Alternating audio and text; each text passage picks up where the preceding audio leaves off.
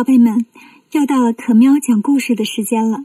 可喵今天继续给大家讲《西游故事》的第四十八集：玩火不是好妖怪。上次讲到唐僧被红孩儿捉走了，孙悟空他们来到枯松涧寻找妖怪，他们找到了一座妖洞，洞口有块石碑，上面刻着“浩山枯松涧火云洞”几个字。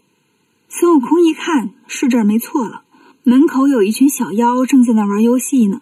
孙悟空就对他们喊：“让你们大王快把我师傅唐僧送出来，不然呢，我可要把你们这山洞给拆了。”小妖们赶紧跑回洞里。大王，外面有个毛脸雷公嘴的和尚，带着一个长嘴大耳的和尚，在门前要什么唐僧师傅呢？还说要把咱们的洞给拆了。红孩儿正在洞里准备大餐呢，把唐僧也洗干净了，就等着上锅蒸了。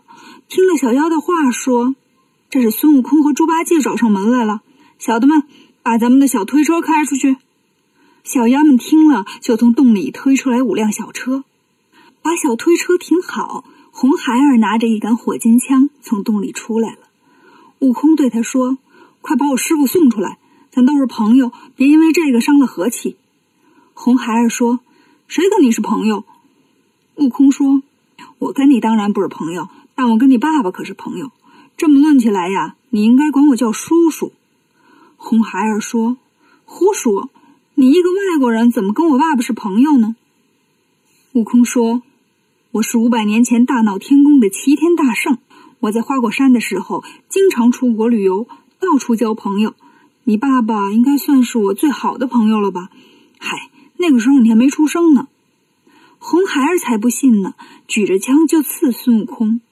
悟空往旁边一躲，举起金箍棒说：“熊孩子，你还敢扎我？我得替你爸爸管管你了。”孙悟空拿着金箍棒，红孩儿举着火箭枪。几个回合过去，红孩儿招架不住了。八戒在旁边看出来了，心想：这小妖怪一会儿要是被猴哥打死了，那功劳和经验值不都归了猴哥了吗？我不白来一趟吗？想到这儿，他举起九齿钉耙就过来了。红孩儿可不希望形成二对一的局面呢，转身就跑。悟空和八戒就在后面追，追到洞口，看见红孩儿站在了中间的那辆小推车上，一只手拿着火尖枪，一只手握成拳头，对着自己的鼻子呀，哐哐就是两拳。八戒笑着说。你这小孩儿打不过就打不过呗，自己揍自己，这是个什么套路啊？红孩儿不管他嘲笑，念了个咒语，一张嘴，一股大火就从嘴里喷了出来，连鼻子都冒烟了，眼睛里也是火光闪闪。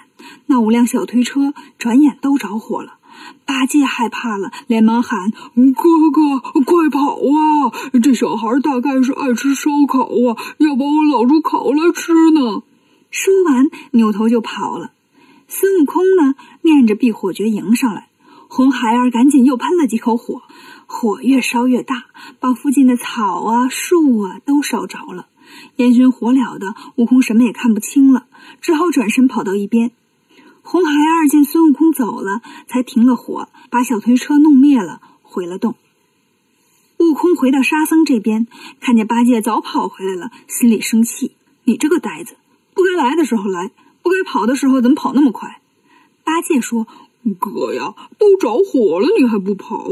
师傅没告诉过你吗？不能玩火，要离火远一点儿。”悟空说：“我当然知道呀，那要不是你，我早把那妖怪打败了。你过来，他才放的火。”沙僧在旁边听了笑了。悟空问：“你笑啥？”沙僧说：“我听你们这意思，那妖怪打不过你们，就会放火。”这有啥可怕的？请个能灭火的不就行了？孙悟空一拍脑袋也笑了。哎呀，急懵了！沙师弟说的对，水能灭火呀。我去东海走一趟，把老龙王叫来，让他来一场人工降雨。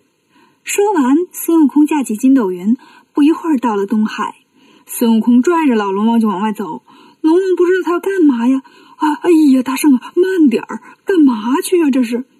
悟空说：“快跟我走，帮我下场雨。”龙王一听，赶紧摇头：“那可不行啊，大圣，雨可不能随便下呀。”悟空说：“你们龙王不就是管下雨的吗？”龙王说：“是，我们是管下雨，可有人管着我们呢。玉皇大帝那儿啊，安排着天气预报呢，什么时候下雨，在哪儿下，下多少，都得听他的安排呀。啊，然后呢，还得跟着雷公大爷、电母大妈呀、风伯伯、云宝宝呀集合，带着红袖姑一起出发才行。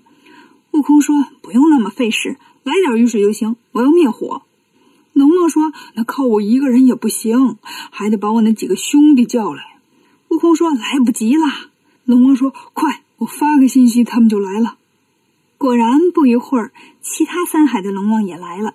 见到东海龙王，问：“大哥，怎么了？”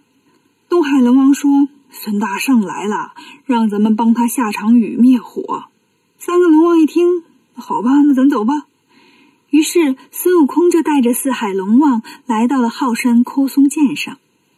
悟空说：“下面火云洞里的妖怪会喷火。”一会儿我把他喊出来，只要他一喷火，你们就下雨。龙王们说：“好嘞。”都嘱咐完了，孙悟空又来找红孩儿。听说孙悟空又来了，红孩儿笑了。原来刚才没烧着他呀，正好这回不能让他跑了，非把他烧秃了不可。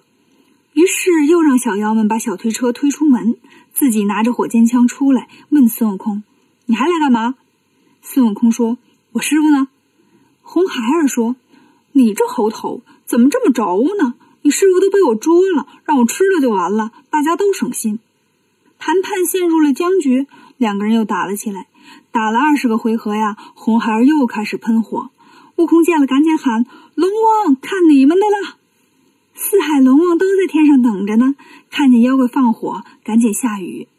雨下的是不小，却灭不了红孩儿喷的火。为什么呢？原来呀，红孩儿喷的火不是一般的火，有个名儿叫三昧真火。这火呀，一般的雨水是灭不了的，而且越浇火越大。悟空见火没灭，只能举着金箍棒向红孩儿打过去。红孩儿趁机对孙悟空喷了一口烟，这下可坏了。孙悟空呀，不怕火，但是他怕烟。这是当年他大闹天宫的时候，在太上老君八卦炉里落下的毛病。火眼金睛虽然练成了，但是眼睛啊见烟流泪。孙悟空一边抹眼泪儿，一边跳上筋斗云逃走。红孩儿见他跑了，把小车推回去进了洞。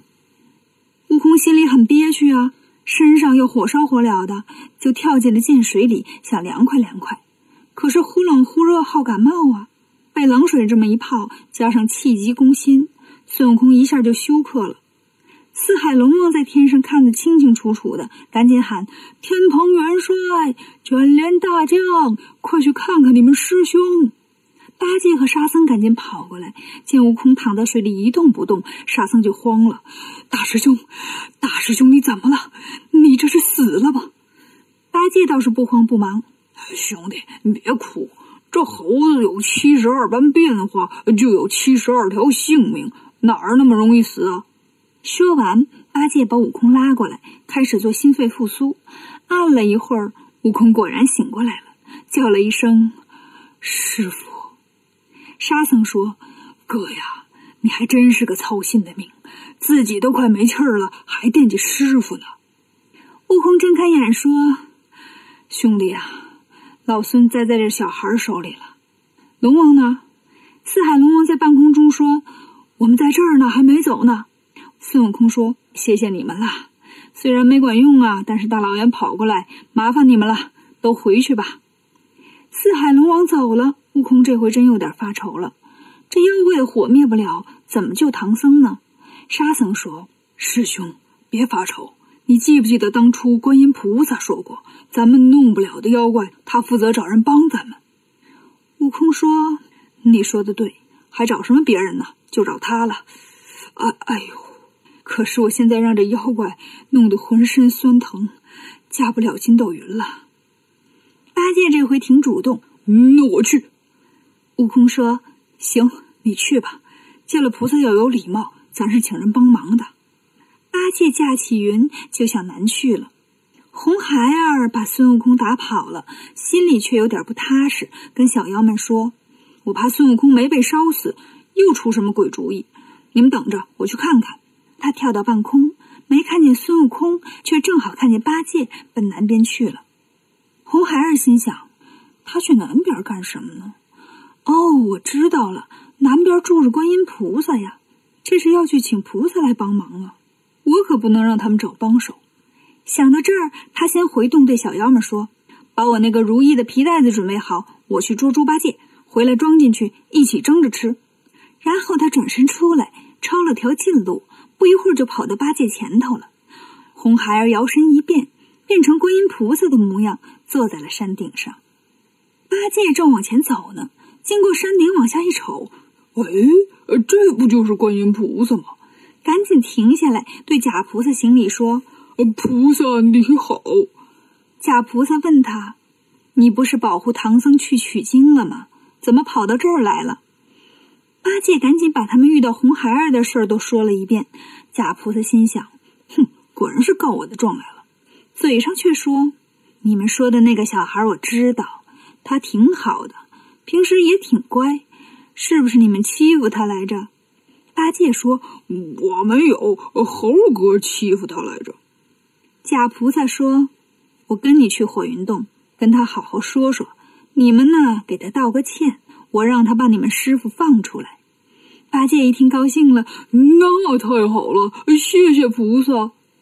假菩萨带着八戒来到火云洞门口，说：“你别怕，有我呢，你只管进去。”八戒很听话呀，迈步往里走。一进门就被一群小妖给装进皮袋子里了。假菩萨也跟进来，变回了红孩儿，对八戒说：“哼，还敢去找菩萨帮忙？你看看我是谁？”我先把你吊几天，然后就蒸着吃。悟空跟沙僧在松林里休息，忽然见一阵妖风刮过，他打了个喷嚏，说：“不好，这风不是好风，八戒要被骗呢。”沙师弟，你在这等着，我去看看。忍着疼，拿着金箍棒来到火云洞外，守门的小妖见了，赶紧跑进去。孙悟空心想：一会儿这小妖怪出来，我可没力气跟他再打架了。想到这儿呢，他变成了一只苍蝇。红孩儿听说孙悟空又来了，出门一看，门口没人呢。小妖也奇怪，哎，刚才还在这儿呢。哦，肯定是被大王的火给烧怕了，吓跑了。红孩儿很得意，高兴的往洞里走。孙悟空变成的苍蝇就趁机也跟着飞了进去。一进洞，悟空听见洞顶上的皮袋子里有人哼哼唧唧的。他飞过去，落在皮袋子上，听见八戒在里面说：“你这个坏妖怪，敢变成菩萨的样子骗我！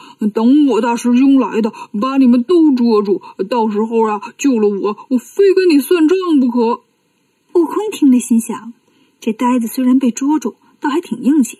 放心吧，兄弟，老孙一定捉住这小妖怪。这时，红孩儿喊来了六个小妖，对他们说：“你们认得老大王的家吗？”小妖们说：“认得呀。”红孩儿说：“你们现在就出发，去把我爸爸请来，我要跟他一起分享唐僧肉。”六个小妖马上就出发了。孙悟空见了，想出了一个办法，飞起来跟着那六个小妖出了洞。孙悟空想到了什么办法救唐僧和八戒呢？关注可喵讲故事，订阅《少儿西游记》，更多的精彩等着你。